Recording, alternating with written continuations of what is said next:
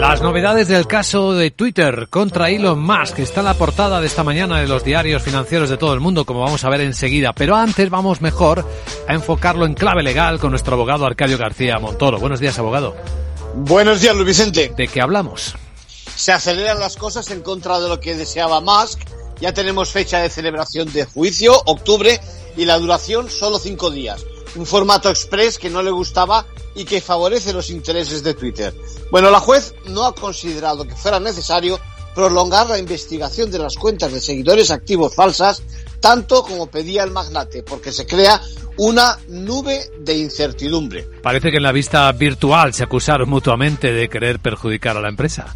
Cierto, lo que pasa es que podría haber sido peor, ¿eh? Fíjate, contra Musk la defensa ha dicho que si era un intento de sabotaje, algo que el letrado de la compañía ha rechazado con el argumento de que cómo iba a actuar así siendo el segundo accionista más importante, recordemos que tiene más del 9%. Bueno, es lo que tiene este tipo de conflictos. Los trapos sucios se airean, se, se limpian, digamos, en casa. Bueno, además, la exposición al paso del tiempo en exceso provoca un daño irreparable que es una amenaza para Twitter. En conclusión, pues muchos pensamos que veremos un acuerdo, eso sí, en el instante adecuado, sin necesidad de vista el próximo otoño, con la consiguiente reacción positiva del mercado, subida de preciaciones, valor de la compañía, en definitiva, que al final todos ganan. Gracias, abogado.